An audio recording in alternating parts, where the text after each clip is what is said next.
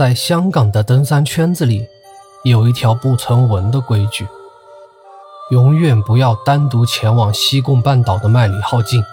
这条看似难以解释的规矩，却是以生命为代价来检验的。欢迎收听正文与你聊异事。今天我们聊的这个故事，是关于香港西贡半岛的神秘失踪事件。上。二零一六年的六月十八日，香港的夏天很适合徒步。张善鹏拨通了小李的电话：“李仔，我今天去西贡东郊野公园徒步，你要不要一起啊？”“别去，那里不能去。”话还没有说完，电话就挂了。小李摇了摇头。小李不知道，他的谨慎恰巧救了自己一命，而不听劝的张善鹏也将为此付出此生最惨痛的代价。他们俩是多年的驴友，两个人经常结伴外出，共同应对过很多次紧急状况，算得上是生死之交。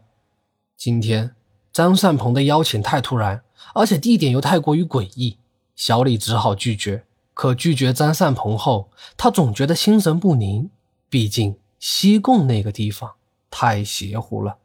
但是之后，小李心里又想，希望是自己多想了吧。在上午的十点十五分，小李刷到了张善鹏的第一条 Facebook 动态，内容写的是：“忽然好想落雨。”附图呢是一张山间白云的图片，可以看得出来应该是很闷热。看到好友正生龙活虎的爬山，小李悬着的心放了下来。他赶紧给张善鹏发消息，询问他今天的爬山计划。原来张善鹏今天只是轻装出发，简单的遛个弯。打算爬到下午三点左右就回家，所以也没带啥装备，就一个小背包、一个帽子、一瓶水、一包烟和打火机，加上简单的创口贴和止痛药，便出发了。西贡东郊野公园在香港的郊区，那里有一条政府开发的麦里浩径，全长一百多公里。今天张善鹏只是打算爬其中的一小段。麦里浩径的路线从北潭涌起，屯门为终点。这地方风景秀美，保留了原始生态风貌的森林，全程都有政府规划的指引牌。为了防止迷路，周围的配套设施也都很齐全。虽然是驴友圈子里的爬山圣地，但是却偶尔会出现失踪事件。得知好友平安后，小李放下了手机，开始去忙自己的事情。可天快黑的时候，小李忽然接到了警察的电话：张善鹏失踪了。小李立刻赶到现场，这时整个山头都已经被警方围了起来。小李毕竟也是资深的驴友，立刻就冷静了下来，组织了一群驴友辅助警方进行野外搜救。可是整片地方都搜遍了，也找不到张善鹏的踪影。活要见人，死要见尸啊！警方动用了警犬、直升机，两百多人的警力，加上民间的一百多人的驴友团，这一天一夜都过去了。可还是一无所获。到了二零一六年六月二十日的中午，也就是张善鹏打电话给小李的第三天，警方初步排查他杀。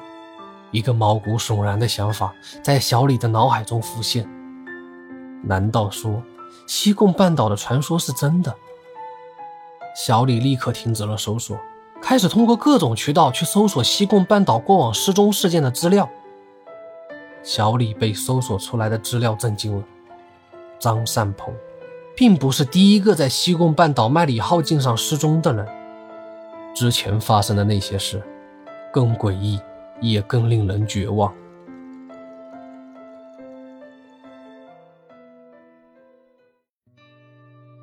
听众朋友们，小李他到底查到了什么？既然张善鹏不是第一个在这里失踪的人。那之前失踪的人找到了没有？是在哪里找到的？他们是因为什么原因失踪的？为什么警方动用了这么多人力和物力，还是找不到张善鹏？欢迎你们在本章的内容下面进行讨论。下一期我将继续为你解密小李到底查询到了什么事情，令他如此绝望。张善鹏最后是否获救？欢迎大家订阅、转发、评论。我是一个朗读者。钟正文。